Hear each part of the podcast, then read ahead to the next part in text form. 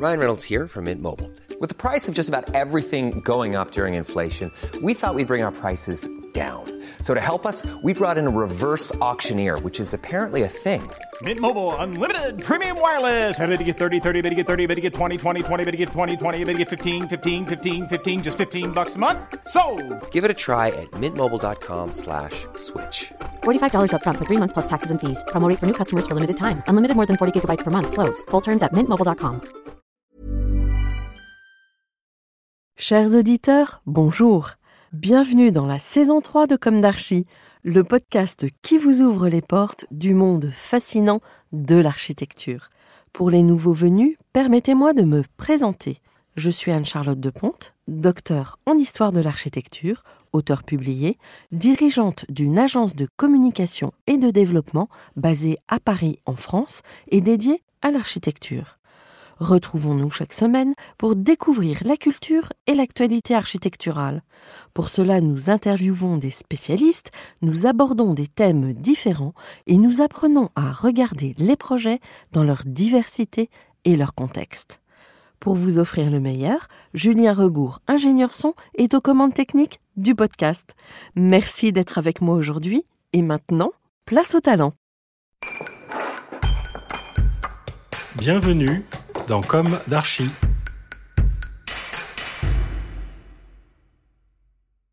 Chers auditeurs, ravis de vous retrouver aujourd'hui en compagnie d'Anna Maria Bordas et Miguel Perrault. Bonjour Anna Maria et Miguel. Bonjour. Bonjour. Bienvenue dans Comme d'Archie. Vous êtes architecte et ingénieur à la tête de votre agence Bordas plus Perrault que vous avez créée en 2011. L'agence est conçue, je cite, comme un espace de création nourri par les approches d'une équipe multiculturelle et multidisciplinaire avec des compétences diverses. En 2012, Bordas plus Perrault obtient la distinction à Jacques de l'Ordre des architectes de Catalogne pour son projet urbain à Valence et en 2014, enfin Valencia, et en 2014, le prix 40 Under 40 qui vise à distinguer les 40 agences d'architecture européennes les plus talenteuses de moins de 40 ans. Alors déjà, bravo. Merci. Alors, on va commencer par le début. Quel est votre parcours? Quelle a été votre jeunesse? Où s'est ancrée votre envie d'architecture? Quelles ont été vos études? Oui, en fait, nous avons un parcours assez atypique pour des architectes parisiens, on Ouais. va dire. Nous sommes espagnols tous les deux, moi de Barcelone, Michael de Valencia. Et nous avons fait des études d'ingénierie et puis euh, l'architecture est venue plus tard. Nous enseignons aussi depuis très jeune et ça, je pense que ça configure aussi notre manière de, de En travailler. France, à Paris, Oui. j'imagine. Et dans quelle école? Euh, moi, je suis maître de conférence à Paris-Val-de-Seine. Oui. Et Moi à Rennes, pas Ah, Bretagne, ouais. mais des conférences aussi. voilà, donc euh, pour euh, aller vers les débuts, répondre à votre question, je viens d'une famille où il y avait des avocats, des médecins, des pédagogues. Mon père est ingénieur et ma mère était chimiste. Donc euh, j'ai grandi dans un environnement très cartésien, très structuré. Hein, Rien, rien présagé que j'allais devenir architecte un jour. Et hum, donc à 18 ans, j'ai beaucoup hésité entre des études d'architecture et d'ingénierie. Mais bon, j'étais, voilà, le classique, hein, très bonne en mathématiques. Euh, Les études d'ingénierie étaient censées être plus difficiles et donner plus d'ouverture aussi pour ce qu'on voulait faire dans la suite. J'aimais beaucoup les challenges. J'ai toujours aimé les challenges. Donc, je, je me suis mise là-dedans. Et j'ai intégré l'école de, de Caminos, Canales et Portos de Barcelone. Et donc là-bas, on avait un enseignement très scientifique et mathématique.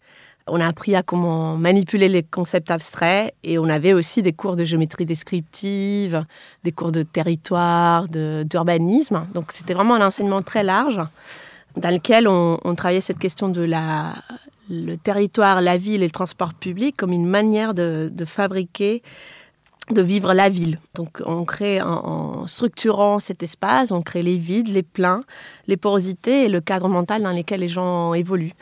Pour vous donner une idée, c'est l'école où avait fait ses études Idelfonso Cerda, qui a fait le plein de l'Ensanche de Barcelone dans le 19e. Et donc, euh, lui, il était vraiment dans cette tradition-là. C'est-à-dire qu'il était au courant des théories hygiénistes, comme tous les autres urbanistes qui ont inventé la, ville européenne à la même période. Mais euh, par exemple, euh, en regardant des études de santé où, il s'est rendu compte que le- l'exposition au soleil était vraiment très bénéfique pour la santé mentale et physique des, des habitants, bah, il a pivoté euh, la fameuse quadricula de manière à que tous les appartements aient des expositions sud-est ou sud-ouest. Donc euh, voilà, on est vraiment dans cette, euh, Logique. dans cette logique-là. Mhm.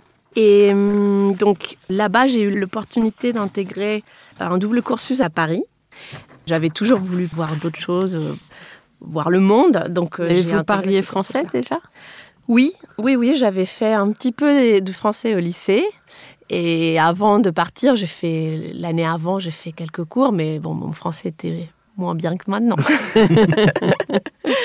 oui, oui. Donc euh, c'était c'était une belle aventure de venir à Paris, d'intégrer cette école. Et c'est là-bas que j'ai, en arrivant, on m'a dit ah mais ici on a un programme aussi avec l'école de Marne-la-Vallée. Tu pourrais aller prendre des cours là-bas et tout ça. Je savais pas du tout avant.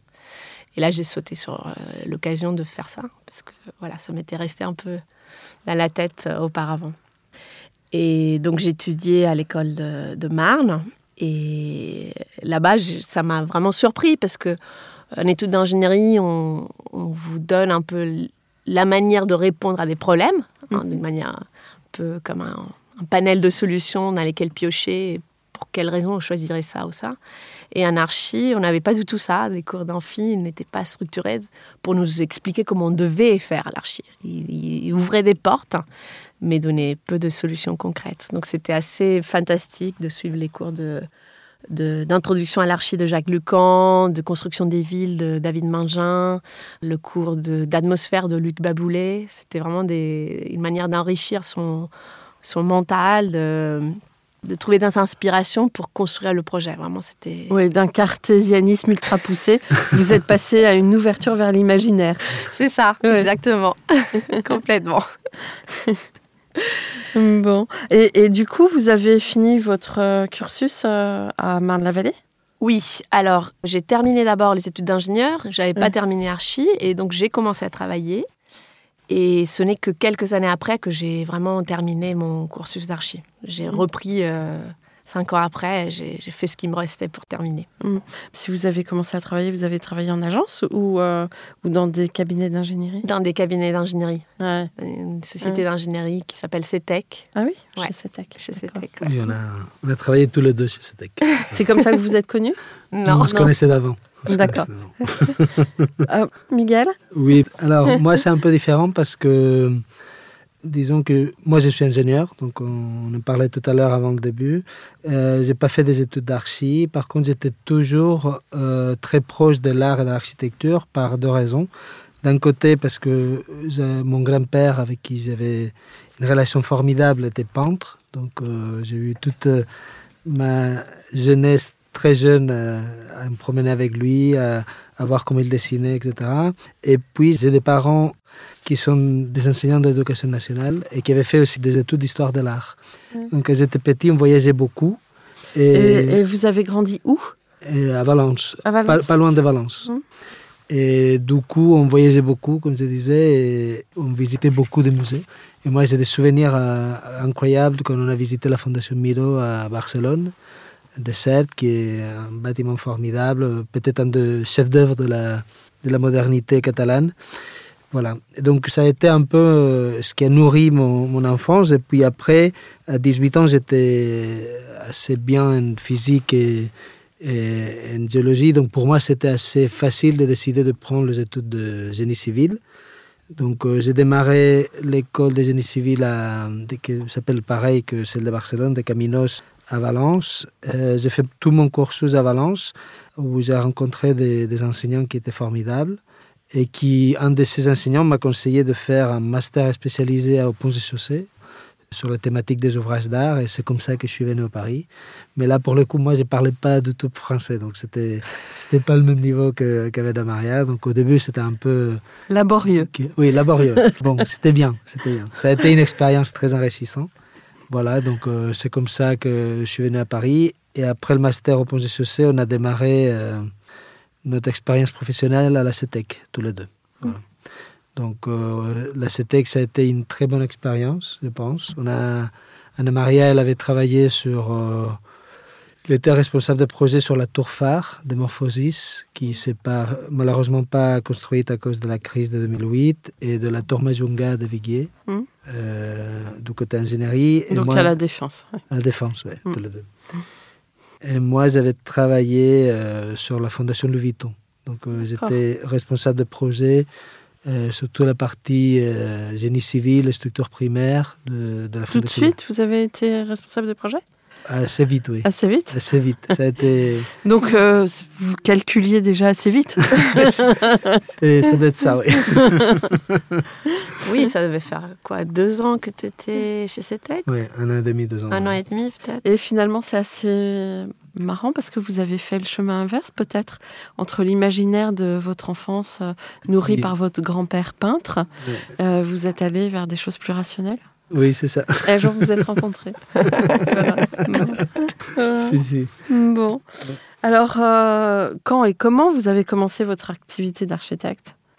Oui, donc justement, on, on vous expliquait qu'on a commencé Ouais. à travailler sur des projets assez Ouais. incroyables, des grands projets avec Ouais. beaucoup Oui, mais là, du côté de l'ingénierie. de l'ingénierie, oui. Ouais. Avec, euh, mais en fait, côté de l'ingénierie, mais sur des projets où on travaillait euh, coude à coude avec des architectes. Donc c'était vraiment des équipes très soudées. Moi, par exemple, sur la Tour Phare, on était sur un plateau commun avec euh, les Américains qui étaient sur place. Après, je, je suis partie aussi dans, dans le projet de, de Michael, c'est-à-dire Michael porté de- depuis peut-être trois ans Trois aussi. trois ou quatre ans sur la fondation. Et moi, j'ai intégré l'équipe pour participer à, à la coordination des, des interfaces de façade et structures. Et puis, à un moment donné, moi, j'avais envie de, de prendre un peu de distance avec cette activité euh, de maîtrise d'œuvre ingénierie et je voulais reprendre mes études. Donc, j'ai décidé de terminer les études en parallèle, donc pendant que je travaillais pour réfléchir un peu, pour se donner un peu une échappée. Et en faisant le projet fin d'études, je m'en souviens très bien, un jour, euh, j'étais en train de faire mon projet fin d'études et j'ai dit, quand je vais avoir fini ça, je retourne à mon quotidien euh, en ingénierie et ça va tellement me manquer. Donc euh, je me suis dit, mais non, je ne peux pas faire ça, il faut que, faut que je monte mon agence. Et donc, euh, bah voilà, on a fait ça en, en 2011 euh, et on, est- et on a sauté dans le vide parce que tout le monde nous disait. Oui, parce qu'en fait, en général, on commence avec la commande d'un projet, mais vous aviez la commande d'un projet? Non, on n'avait rien du tout. Waouh C'est vraiment un grand saut dans le vide. Oui, oui, ouais. Alors, comme euh, ça, c'est Très très, courageux. intéressant. Oui, euh, comment le, enfin, vous allez nous dire après comment le premier projet est arrivé. C'est quand même une- un événement, j'imagine en tout cas. Alors, aujourd'hui, vous avez combien de personnes à l'agence? On est 15. Ouais, quand même. Ouais, on est 15. Euh, L'une de mes questions récurrentes dans Comme d'Archie est est-ce qu'aujourd'hui, vous avez le sentiment d'avoir accompli ce que vous imaginiez à la sortie de l'école? Peut-être pas tout à fait ça. Alors, c'est c'est une question compliquée. Euh, moi, je dirais que à la sortie de l'école, on n'avait pas, on n'avait pas la, la connaissance pour comprendre comment c'était le métier, comment il était riche, comment il était deux fois très dur, comment on devait apprendre plein de choses à- à- qui étaient en dehors des, des éléments qu'on apprenait à l'école. Je pense que quand on sort de l'école, on est très jeune et on n'est pas encore assez mûr pour comprendre toute la complexité de, du métier. On est fiers de ce qu'on a fait. On a, on a eu des magnifiques aventures. On s'en est bien sortis. On, on travaille sur des projets fascinants, donc on est vraiment content. Mais le mot accomplissement, ça va pas trop avec nous. Parce qu'on est toujours euh, sur le prochain. La prochaine chose qui va arriver, Oui. on est vraiment dans, le, Non, dans la construction. C'était un peu, en fait, dans- quand on sort de l'école, on a parfois des désirs très Oui, forts. oui. Alors certains sont très déterminés, euh, veulent leur agence et veulent devenir une star architecte, bien que c'est de plus en plus euh, rare, enfin je sais pas si on peut dire rare, mais de moins en moins en courant, moins courant, Mm. ouais. parce que les mentalités ont changé, et peut-être que c'est pas mal non plus. et puis d'autres, euh, par exemple, euh, l'agence Halt, il disait que qu'en fait, ils pensaient pas du tout un jour avoir leur propre agence. Ouais. Et je trouve que c'est intéressant d'interroger un peu ça. Mais en tout cas, j'imagine que vous ne vous projetiez pas dans de l'architecture. Ouais. À 23 ans, on n'imaginait pas du tout avoir notre agence, ni d'architecture, ni d'ingénierie non plus. Enfin, on, était, on avait envie de participer à des, des grands projets, des, des, Oui, des choses qui... quand même ce désir-là. Ouais, Oui, Ouais, ça, on oui. avait très tôt. Après, c'est vrai aussi que peut-être dans le, pour mon cas, dans les écoles d'Angers, il n'y a pas cette euh, culture de créer son agence comme dans les écoles d'archi. Donc, c'est pas une chose qui devenait à l'esprit. On, est- on avait plus envie de, de se côtoyer euh, au métier, d'apprendre, de faire des projets, etc. Mais on- Mais on n'avait pas une. Il n'y a pas cette euh, culture de dire euh, à 28 ans, il faut que je fasse mon agence ou que machin. Ça, c'est dans, dans l'ingénierie est moins, moins habituel. Oui, en général. On attaque des gros cabinets d'ingénierie et, Mm. et on trace. Ouais. Alors, c'est quand même un sacré pari aussi de, pour des Espagnols de réaliser sa vie à, à l'étranger, en France, à Paris. Quitter euh, Barcelone, la mer, le soleil, Gaudi. Pour nous, ce sont des échappatoires formidables. Et en fait, vous, vous êtes venu euh, à Paris et vous êtes resté à Paris. Donc, je suis très curieuse. C'était en fait l'opportunité des projets? Oui. On n'a jamais Ouais. vraiment décidé de rester ici. En fait, ça s'est toujours fait au fur et à mesure. On a Mm. toujours eu des belles opportunités qu'on a saisies. Et moi, je regrette pas du tout par rapport à mes collègues. J'avais des, j'avais accès à des choses qui se passaient. Enfin, vraiment, c'est un environnement professionnel très stimulant. Ouais. Depuis le début. Oui, on ne on s'est jamais dit euh, on va rester toute notre vie ici. On- même aujourd'hui, on ne se le dit pas. Donc, c'est juste qu'on a eu des opportunités. Je pense que ce qui était bien pour nous, en tout cas en, en France, c'est que les gens avec qui on a travaillé, ils ont apprécié notre travail. Ils ont trouvé qu'on était professionnels, qu'on faisait les choses bien et qui nous ont donné plus d'opportunités. Donc, du coup, on les a saisis on, on a travaillé dans ce sens. ouais. Et alors, vous allez passer des week-ends quand même euh, ou des vacances euh, dans Oui. vos familles respectives Oui, bien sûr. bien sûr. bien sûr, bien sûr. Ouais. Et puis maintenant, on va dire, l'après-Covid fait que aussi il y a beaucoup plus de mobilité sur certaines choses. Il y a certaines réunions qui sont faites à distance. Enfin, euh, on devient plus nomade d'une manière générale. Ouais. Tout le monde devient plus euh, nomade. Donc, euh, Oui, je pense que c'est des opportunités on, assez on prend, intéressantes. on prend facilement son ordinateur pour se mettre au vert, mais tout en travaillant. C'est Voilà. un peu Oui, ça. c'est ça. Alors, on a parlé de vous. Vous allez maintenant nous raconter l'histoire de vos projets. Et alors, ce fameux premier projet.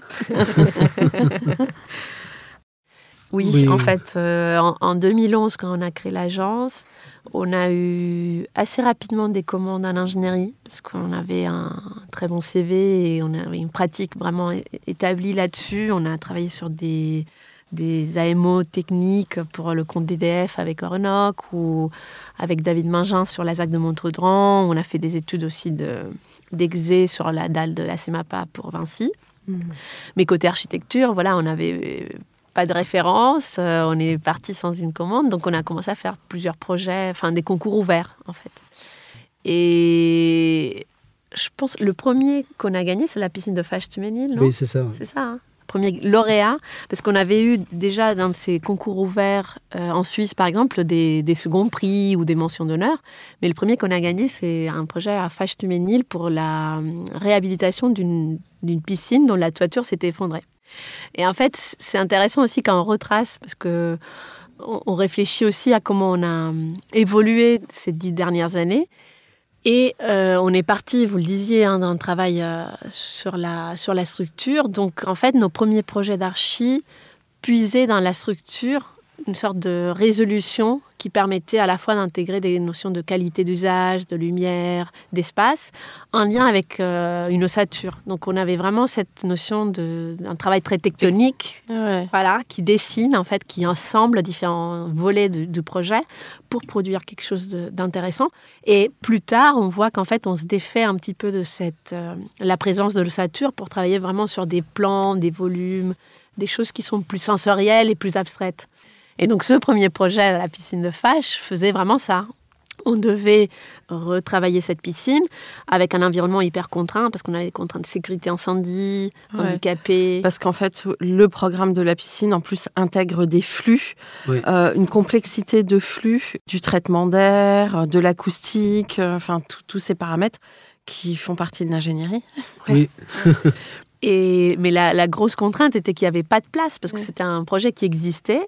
Et on devait l'adapter aux normes, euh, enfin aux normes qui avaient elles évolué, qui demandaient plus de place. Donc on n'arrivait pas à introduire des éléments porteurs pour refaire cette toiture qui ne pouvaient plus s'appuyer sur des, des voiles en maçonnerie. Et donc on a réfléchi à un système d'ossature qui permettait de donner une poutreillis très grande qui apportait de la lumière latérale à des pièces qui étaient sans lumière auparavant. Donc euh, on améliorait vraiment la qualité des espaces, on améliorait la qualité de la lumière, on a, euh, et en même temps on trouvait une solution euh, structurelle pour les flux, pour la forme de, de ces espaces avec des hauteurs qui varient en fonction des usages. Et donc vraiment on était sur euh, ce travail-là en fait, dans ce projet.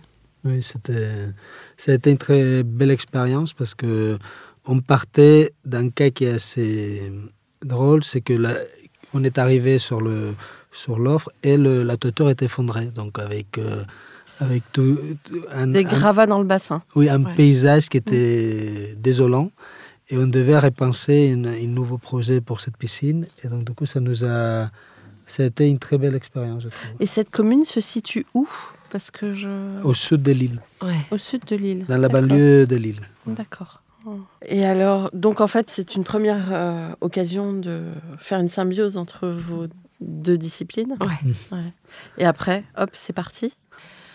Après, on a continué sur d'autres projets. Et après, peut-être que ce qui était marquant vraiment dans l'évolution de l'agence, c'est le jour où on a gagné la, la gare de Clichy-Montfermeil avec euh, Mireille Estaglabou, en fait, euh, en 2014.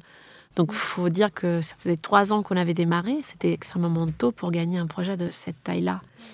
Et hum, C'est vrai que gagner cette gare, ça nous a mis dans, dans la lumière, ça, ça, ça nous a donné, une- ça nous a montré à l'extérieur. Parce que la gare de Clichy-Montfermeil, c'est une des gares emblématiques du réseau.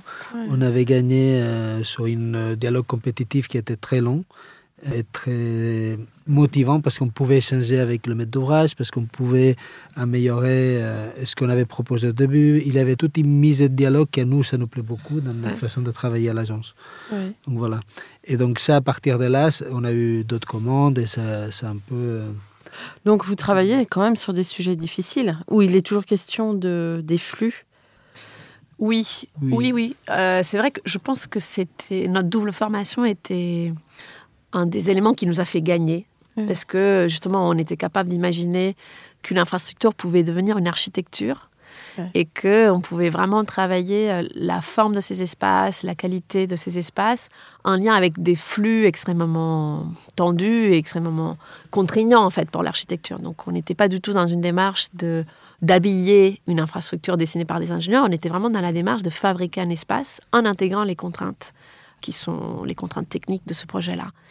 Et en fait, pour nous, la gare, c'est vraiment un lieu de, de socialisation, de, de fabrication de la ville, de croisement de gens. C'est vraiment un espace public euh, couvert, en fait. Et, et pour nous, il est très important de la considérer comme une architecture. Et ça, c'est c'est important, en fait, dans la manière dont on a abordé le projet et dans les propositions qu'on en a faites, je pense. Mm. C'est des projets qui, malgré ce lien fort avec des engagements techniques, euh, la manière dont ils sont pensés ne sont pas des, des ossatures, justement, cette question dont on parlait. On est vraiment dans une... euh, Vous avez réussi à vous détacher de votre discipline ingénierie. oui, mais en fait, on peut, euh, on peut imaginer une architecture comme une ossature, c'est-à-dire, c'est pas une question de est-ce que c'est ingénierie ou l'architecture, c'est une question de quelle architecture. Est-ce que c'est une architecture extrêmement tectonique, extrêmement filaire, qui est, qui est une ossature? Est-ce que c'est une architecture qui nous parle de quel signe, en fait, de quel code architectural? Et là, dans les derniers projets, je vous en parlais tout à l'heure, on est dans une sorte d'abstraction parce qu'on croit que la société actuelle demande euh, à avoir des espaces plus calmes. En fait, on est hyper sollicité avec euh, euh, bah, des publicités, des appels, des bâtiments extrêmement dessinés avec des formes différentes, un peu comme Koulas nous en parle d'un junk space. Et en fait, je pense que l'architecture qu'on veut produire aujourd'hui, nous, est une architecture qui, qui apaise. Mm. Voilà. Et, euh, et en fait, est-ce que vous avez aussi à l'intérieur des missions d'ingénierie ou que architecturales? On a aussi des missions d'ingénierie. Et comment vous articulez les deux en fait? Vous avez euh, un, un contrat d'architecte et à côté un contrat d'ingénieur? Oui, Ouais, on a toutes les combinaisons possibles. ouais. On a des missions d'architecture où on n'est pas ingénieur, comme Ouais. les projets de gare dont on parlait. On a des projets où on est à la fois architecte, mandataire par exemple, et l'ingénierie qui travaille euh, enfin qui fait la structure. On fait pas tous les volets d'ingénierie non plus. Et on a des projets où on n'est que ingénieur avec d'autres architectes. Et c'est eux qui sont mandataires. Donc on a vraiment tous les, toutes les Tous les possibilités. cas de figure. Toutes les combinaisons possibles. Ouais. bon. Et puis, ce qui est l'avantage d'intégrer l'ingénierie, c'est de ne pas euh, avoir une étape en plus de discussion. Oui. C'est ça. hein, qui- là où- un, des, un des gros avantages, c'est ça. Je ne sais pas si c'est ça. Parce que nous, on ne voit pas le, le deux disciplines comme deux choses qui, qui doivent Se séparer. se séparer et se batailler. Hein, on- nous, on le voit comme, comme un tout. Et on le À l'anglo-saxonne. Peut-être, oui, ou à l'e- à l'espagnol, je ne sais pas. Non, mais c'est vrai qu'en France, c'est très séparé. Oui, nous, on le voit, même quand, quand on travaille en tant qu'ingénieur, seulement, on le voit comme une, le projet, c'est un projet de toute l'équipe et on doit travailler ensemble. Et la, la consécution du projet, ça se fait parce qu'on dialogue assez tôt avec tout le monde. Euh, au contraire, quand c'est des cas où, où l'ingénierie arrive trop tard, ça ne marche pas parce qu'après, on, on, on doit réadapter des choses. On nous, on, on croit à cette façon de travailler où tous les éléments viennent en même temps et se mettent en dialogue et se bataillent. Mais le, le dialogue est nécessaire parce que la compétence est découpée de base. Mais quand elle n'est pas découpée, enfin, si vous le pensez, la manière la plus naturelle de penser un bâtiment, c'est de penser en même temps Mm. comment il est, euh, sa structuration spatiale, c'est-à-dire comment sont agencés les espaces, comment on va évoluer euh, spatialement dans ce lieu, comment on va le percevoir depuis l'extérieur, comment il s'implante euh, urbainement, et euh, comment il tient. Enfin, tout- est Ça tient. tout, tout va ensemble. Donc quand on le pense ensemble, ça, ça se passe mieux. Oui. Mais parfois, il y a des collaborations architectes-ingénieurs très, très fructueuses quand, quand c'est séparé. Mais quand on peut embraser tout à la fois, c'est formidable. Mais nous, on aime beaucoup le dialogue. hein. Mm. Mais c'est pour ça que je vous disais, on fait des missions Oui. où on est juste une partie Oui. et il y a l'autre. Et je pense que même si on avait moyen de tout faire nous-mêmes, je pense qu'on les garderait parce que c'est enrichissant pour nous. Nous, on aime bien être confrontés et, et, et on, on fabrique en dialogue. Mm. Même entre nous, on fabrique en dialogue. Donc, le, le regard de l'autre est très important. Donc, euh, on apporte quelque chose quand on est architecte et on apporte quelque chose quand on est ingénieur, peu importe. Bon. mais, mais, mais pour moi, l'objet projet est- est une seule et même chose. C'est juste, on apporte des compétences euh, en dialoguant avec chacun ce qu'il peut apporter. Hmm. Vous, trouvez que dans l'expression de votre architecture, cette euh, faculté à penser l'ingénierie euh, s'exprime plus? Euh, moi, Vous donnez à voir les Alors, structures? alors, voilà, ça non. C'est-à-dire, c'est pas parce que ça dépend du projet. Il n'y a pas. Alors, nous, on n'est pas dans une volonté de hum, un peu peut-être euh, des années 90 high-tech où on montre euh, tous les tuyaux, toutes les structures, tout le machin. C'est pas ça. Nous, ce qu'on pense, c'est que, que la bonne façon de faire, c'est de l'intégrer et de répondre, que l'architecture et la technique aillent ensemble pour répondre au projet. Voilà. Euh, Anna-Maria en parlait tout à l'heure, mais par exemple, nous, depuis déjà quelques temps, on travaille beaucoup sur la question du matériau, euh, de la sensualité du matériau, d'avoir des surfaces ou des volumes un peu abstraits, où la présence matérielle, euh, c'est ce qu'on voit. On pense que l'architecture a un peu trop a été un peu trop démonstratif dans les dernières années et qui a voulu euh, montrer sa force, démontrer qu'on pouvait faire un grand porte-à-faux, démontrer que machin. Et donc, euh, nous, on est plutôt sur cette logique dont parle Anna Maria, de l'apaisement, de trouver De des espaces calmes. sensible. Ouais. Et, en fait, on trouve que c'est quelque chose qui ne préoccupe pas seulement nous, c'est-à-dire qu'il y a une sorte de courant dans l'architecture qui prône une sorte d'expressivité matérielle, mais qui se détache des codes de- de- du dessin de la structure. En fait, on a vraiment l'impression que la structure passe euh, un peu à un deuxième plan dans beaucoup d'architectures. Et ça, c'est quelque chose que nous, on a voulu mettre en place dans nos architectures pour créer cet apaisement dont parlait Mickaël mais c'est quelque chose qui est partagé. Et donc, pour quitter un peu ce côté in- inconscient, arbitraire et, personnel de notre œuvre, on est allé un peu chercher qu'est-ce qui se passe dans ce panorama international, hein, parce que c'est vraiment un courant qui est, qui n'est pas juste euh, français ou juste suisse ou juste euh, espagnol. Et on est allé carrément faire des recherches. C'est-à-dire que moi, en même temps que l'agence et l'école, je, mène aussi une thèse de doctorat sous la direction de Paolo Amaldi sur cette question-là, sur la présence de, l'expressivité matérielle et de l'enveloppe dans la, conception architecturale. Et donc, on, se forme, on apprend et on réinjecte forcément dans notre travail. Et du coup, vous travaillez sur euh, les matériaux que l'on revisite, euh, euh, la paille, le chanvre, la pierre. vous travaillez avec tout ça? Oui. Alors, oui, je crois que cette question-là, elle est posée par un besoin de regarder sous un œil nouveau les anciens matériaux, donc vous parliez de ces matériaux qui sont biosourcés, qui ont moins d'impact et tout ça, mais pas seulement, je pense que tous les matériaux du 20e aussi passent au, crible de, ce travail-là. On voit dans des œuvres d'Herzog et de Moron qui prennent une brique et ils la coupent, hein, comme vitrage au dépôt, et du coup la brique n'est plus une brique mais une rugosité abstraite. Vous voyez, c'est mm. c'est cette manière de prendre une composante, mm. je fais quelque chose qui me, me décale de, du signifiant habituel, et du coup je crée, euh, je crée une lecture euh, biaise. C'est un peu, c'est la, la fontaine de Marcel Duchamp, mais avec les composants de construction en fait. D'accord. bon. Est-ce que vous souhaiteriez parler d'un ou de projets emblématiques? Alors peut-être on peut Playel et Montserrat. Ouais, on peut faire ça. Alors Playel, c'est... Alors nous on est urbaniste, architecte urbaniste de la ZAC Playel, donc euh, à Saint-Denis.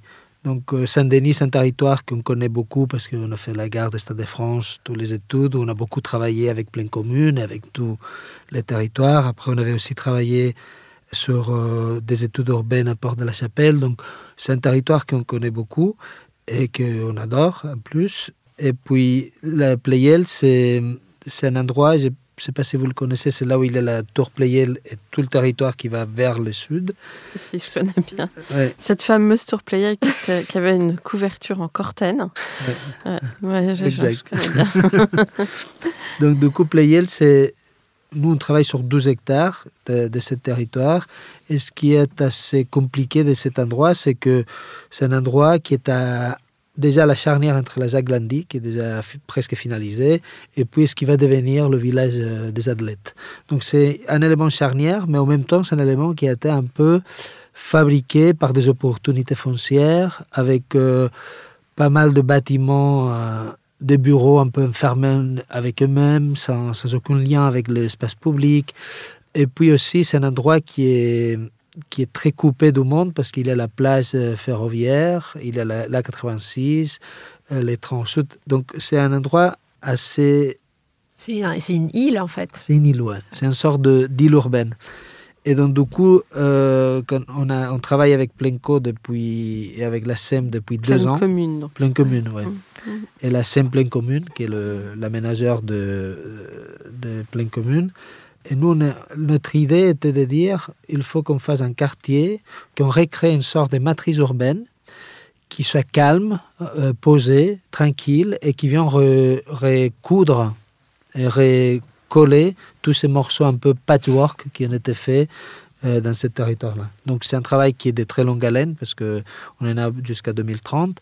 Il y a des expropriations là-dedans dans... Il y, a, il, y a, il y a des expropriations, des, achats, de, oui. Mais, mais, on garde quand même pas mal de tissus qui existent, hétéroclites. Et mm. c'est ça que dit Michael, en fait. Comment créer un tout, une ambiance de quartier, comment renforcer ce qui manque, tout en gardant ce qui existe et, mm. créer cette cohérence. Donc c'est cette matrice, euh, c'était notre réponse en fait, la matrice qui se faufile et qui arrive à, à donner cohérence à des éléments extrêmement hétéroclites. Et cette matrice, elle, euh, vous aviez une méthode par rapport à ce que vous partiez du tissu urbain? Ça fait partie peut-être des contraintes?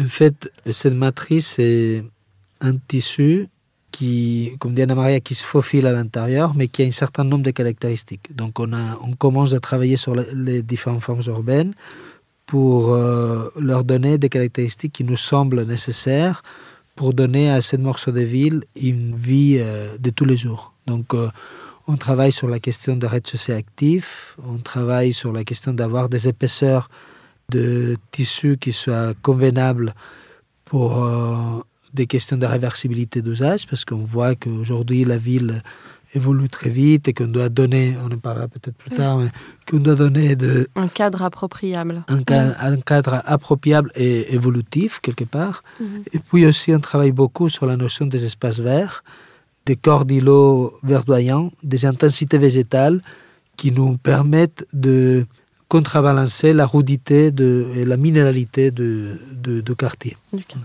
Vous êtes associé à un paysagiste? Nous, là, on est urbaniste, euh, architecte et paysagiste. ouais. D'accord. Mais après, les- les espaces publics, on va confier la maîtrise d'œuvre à des, des paysagistes ou, ou des gens qui travaillent vraiment les espaces. Donc nous, on a vraiment la mission de, de la vision d'ensemble et on rédige des cahiers de charges extrêmement précis. On travaille aussi avec les promoteurs et les architectes qui gagnent les différents lots. Enfin, voilà, on a vraiment ce, Mhm. ce travail de, de définition de ce que Du sera l'avenir voilà, du Oui, quartier. de, oui, du cadre mental de quartier. Un autre projet? Alors, un autre projet, on pourrait peut-être parler du, du dernier projet qu'on a gagné cet été. C'est un pavillon sportif à Montserrat, près de Valence. Et c'est le premier projet qu'on gagne en Espagne. Donc, ça nous fait plaisir de, de construire là-bas. Et il vient compléter les propos de ce qu'on avait dit, cette évolution vers des choses un peu plus abstraites euh, et plus, euh, comment dire, plus calmes, parce qu'on cherche à produire une sorte de, masse ou de monolithe qu'on voit soulever depuis l'extérieur. C'est vraiment de l'ordre de la stéréotomie, vraiment un- une brique qui est apparente, qui se défait pour créer un moucharabier dans certains pans qui sont éclairés. Donc ça va faire un symbole aussi depuis la ville. On peut voir euh, la lumière qui va rentrer à l'intérieur en journée et qui va rejaillir vers l'extérieur en, soirée, mais euh, dont on ne comprend pas la construction depuis l'extérieur. Donc c'est vraiment quelque chose qui est très apaisé et il n'y y a rien qui dépasse, on va dire. Et par contre, quand on rentre à l'intérieur, on ne voulait pas cacher la structure. Ah, Vous parliez, est-ce qu'on la cache? Bah Non, le parti pris n'a pas été de le cacher parce que c'est cher, euh, ça n'apporte pas de qualité d'usage, euh, on est dans un pavillon sportif, donc on est dans des moyens limités.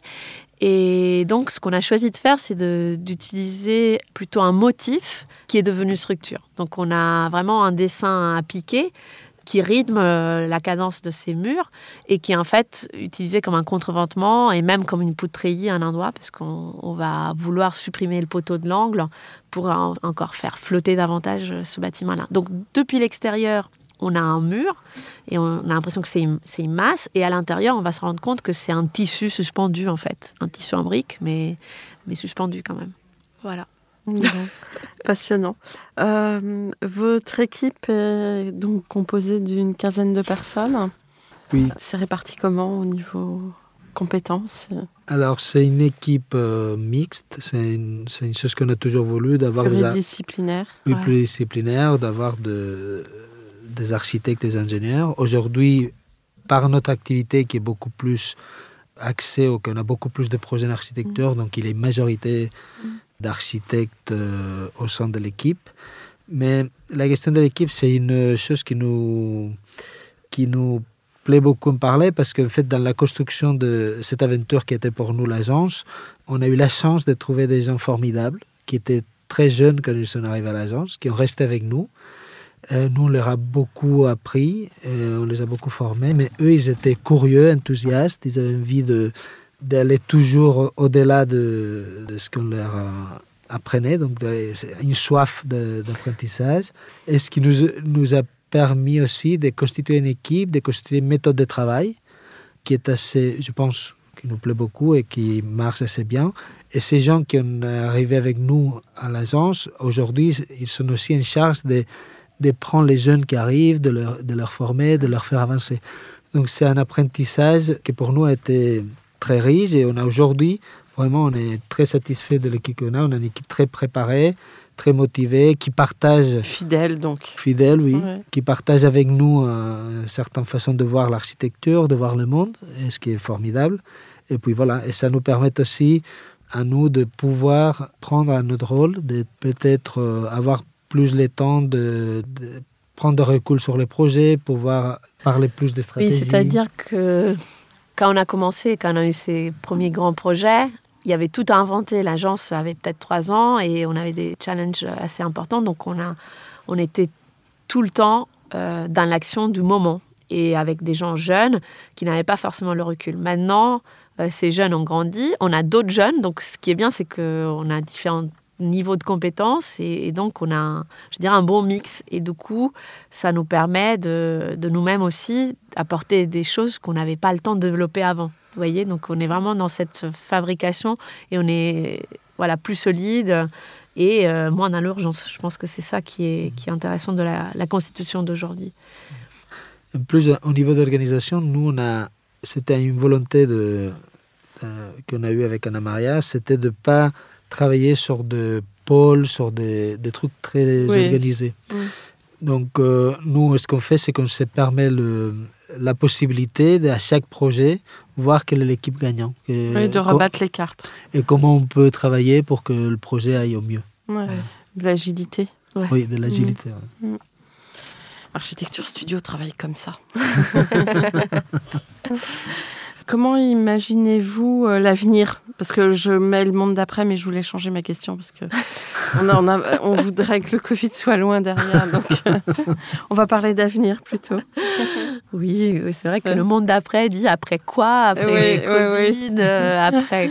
Bon, moi, je dirais presque après crise climatique, parce que c'est, enfin, l'avenir pour moi, c'est vraiment comment on Ouais. s'adresse à ces questions-là. C'est, je pense que c'est ça qui va, enfin, qui est déjà en train d'apporter plein de changements, mais qui va en changer d'abord. Et donc, pour ça, euh, je pense que le, le discours actuel sur l'écologie est très basé sur une vision très techniciste, avec des inventions euh, ou des stratégies normatives qui, qui se basent sur une substitution de matériaux. hein. C'est-à-dire, on fait comme ça, et puis là, on va mettre ces matériaux-là qui sont moins polluants, et tout va bien. Mhm. hein. Donc, euh, je pense que, par exemple, l'essor de la construction en bois CLT, elle est surtout liée à, à la correspondance morphologique de, de ce, cette- ce système avec le système qui cherche à remplacer, qui est celui des voiles et des porteurs en béton. Hein, Mhm. donc, euh, il y a plein d'autres manières de construire en bois, mais le CLT, ça se ressemble énormément au béton, et donc c'est pour ça qu'elle a connu l'essor qu'elle connaît aujourd'hui. Et donc, je pense qu'il faut Évidemment, tout ça, c'est intéressant, mais il faut peut-être se distancer un peu et, se rendre compte qu'on a besoin de solutions un peu plus rupturistes que de, du remplacement de produit par produit. Et de la même manière que dans, dans nos foyers ou dans notre vie quotidienne, on se rend compte qu'il faudrait tout simplement moins consommer et pas juste consommer quelque chose qui est 20% moins, moins polluant. Il faudrait qu'on fasse pareil dans notre métier. Et donc, au-delà de- d'utiliser des matériaux biosourcés, moins carbonés, au-delà d'isoler par l'extérieur, au-delà de, de faire des architectures plus compactes, il faut, à notre sens, travailler sur trois axes. Le premier, c'est l'adéquation entre l'utilisation de la matière et la ressource. Le deuxième, c'est de réutiliser l'existant. Bon, c'est Oui, On en parle déjà beaucoup. vous poser la question parce qu'il y a des- tellement de choses déjà à entretenir Voilà. et, et peut-être à, à rendre plus performant. Enfin, Oui. c'est un tissu euh, qui, Qui doit- existe. Ouais. Oui, et, et non seulement rendre plus performant, mais aussi penser comment on le, le réhabite. Parce que Oui. souvent, on se dit, on garde ce qui est qualitatif et on détruit les bâtiments qui ne le sont pas. Mais en fait, non, il faudrait garder de base tout ce qui existe, parce qu'il y a de l'énergie grise immagasinée. Et comment on le fait Comment on rend qualitatif des espaces dont on ne voit pas l'usage Et c'est, ça demande un vrai travail d'architecte, ça, Mm. pour moi. Et puis le dernier levier, c'est sur tout ce qu'on construit neuf, construire beaucoup plus flexible.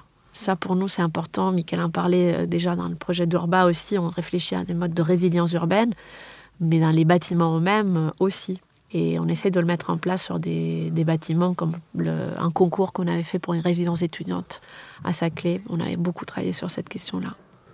C'est un sujet qui nous semble euh, qui nous semble très important. On a réfléchi beaucoup parce qu'on n'en a pas parlé, mais à l'agence, on a depuis le début avec Anna Maria, on a souhaité mettre en place une sorte de, de ce qu'on appelle nous une pratique théorique, c'est-à-dire que les projets d'architecture, on les, on les utilise comme une sorte d'outil prospectif pour répondre à d'autres questions au-delà de celles de la commande. Voilà.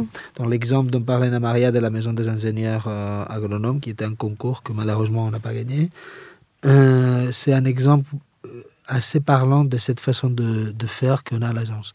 Et puis on mêle cette façon de faire aussi avec euh, toute une réflexion théorique, euh, avec des écrits, avec euh, l'organisation des colloques. On avait organisé un colloque à Rennes il y a en 2020 sur cette question de l'architecture évolutive et réversible, parce qu'on pense que l'architecture est un outil formidable, pas seulement pour répondre à une question, mais pour en répondre à plusieurs. Voilà. Euh, quel conseil donnez-vous à vos étudiants en architecture? Alors, peut-être que vous pouvez couvrir euh, au-delà de vos propres étudiants euh, un champ plus large et peut-être des étudiants en ingénierie aussi. Alors, moi, je dirais que euh, aux étudiants que le métier est euh, assez dur, mais qui est aussi assez passionnant, mais qu'il faut avoir de la passion pour travailler et aussi euh, de la persévérance. Il ne faut pas défaillir vite, il faut résister. Il faut être travailleur, je crois aussi, très travailleur. Oui, oui, oui, Ouais. je pense. C'est c'est vraiment un peu la, la clé. Je dirais l'endurance, c'est-à-dire que travailleurs, il y en a beaucoup, mais il faut pas juste avoir de la force de pointe, mais il faut avoir de la force dans la durée. Je pense que ça, c'est important. Et aussi, quelque chose que j'aimerais dire aux jeunes, parce que quand on est à l'école, on, on le, on le voit peut-être pas comme ça. Moi, je me souviens de quand je faisais les études et mes collègues autour, souvent les gens ont besoin de définir qui sont-ils en tant qu'architecte très tôt. De dire ah, c'est ça, c'est ma manière de voir, c'est mon dessin, mon, mon écriture, elle va être comme ça, etc. Et qu'en fait, quand on est à l'école, on est là pour apprendre plein de choses différentes, même si on n'est pas forcément attiré par telle architecture ou telle autre. Euh, c'est vraiment une opportunité de se plonger et de sortir de sa zone de confort. Et c'est petit à petit, avec la maturité, qu'on fait des choix. hein. Il ne faut pas essayer de se définir ou se circonscrire trop tôt. Je pense que c'est une. Ouais, c'est il faut erreur. garder l'esprit ouvert d'abord et se construire à partir de, de cette ouverture. Ouais. Mm. Et on continue tous à se construire dans toute notre vie professionnelle. Mm. Il n'y a pas de, de solution unique euh, ou de, de seule façon de faire. Quoi. Donc il faut être ouvert. Un mot de la fin. Vous avez euh, peut-être des désirs euh, de construire euh, de par le monde Ou est-ce que c'est un monde euh, qui, enfin, le modèle de l'architecte qui parcourt le monde est peut-être euh, plus vraiment d'actualité? Enfin, je sais pas, j'ouvre là-dessus, mais vous avez peut-être autre chose à dire. enfin, j'ouvre pour, euh, pour une conclusion. Alors, euh, non, cette question de la géographie, on se la pose pas tant que ça. C'est vrai que si on a des opportunités de, de construire loin, c'est des choses qu'on va saisir. Nous, peut-être que ce qu'on aimerait vraiment apporter, c'est cette capacité de créer euh, des qualités supplémentaires. hein. Comme Michael vous disait, on a une pratique réfléchie, on a une pratique théorique, on essaie de développer des choses en plus de programmes. Je pense que c'est ça qui est extrêmement motivant dans l'architecture. C'est que évidemment, on est là pour répondre à une commande, aux besoins les plus terre à terre de, de notre maître d'ouvrage avec un budget. Il faut que le, bâtiment soit agréable, soit bien pensé, fonctionne. Mais si on peut faire des choses en plus qu'on offre à, nos maîtres d'ouvrage et aux usagers qui nous font confiance, bah c'est vraiment là euh, le, bonus en fait de l'architecte pour moi. Mm. Ouais, Donc, vous êtes euh, ambitieux et généreux. Oui, Ah, c'est vrai. On a jamais... Dit comme ça, c'est c'est bien. c'est hein. des beaux mots. hein. Merci. Bah, écoutez, ravi euh, de vous avoir reçu dans Comme d'Archie. Chers auditeurs, euh, merci pour votre écoute. À la semaine prochaine pour un nouveau Comme d'Archie en français. D'ici là, n'oubliez pas l'épisode en anglais et prenez soin de vous. Au revoir. Au revoir. Au revoir. Merci beaucoup. Merci.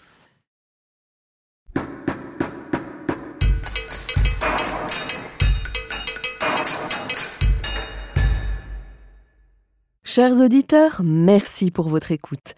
N'oubliez pas de retrouver nos sujets en avant-première sur Instagram à l'adresse at C-O-M-D-A-R-C-H-I podcast. Si vous aimez ce podcast, favorisez sa diffusion en lui donnant 5 étoiles sur Apple Podcast ou sur votre plateforme de podcast favorite, plus un petit commentaire. Et surtout, abonnez-vous pour écouter tous nos épisodes gratuitement. À bientôt et d'ici là, prenez soin de vous.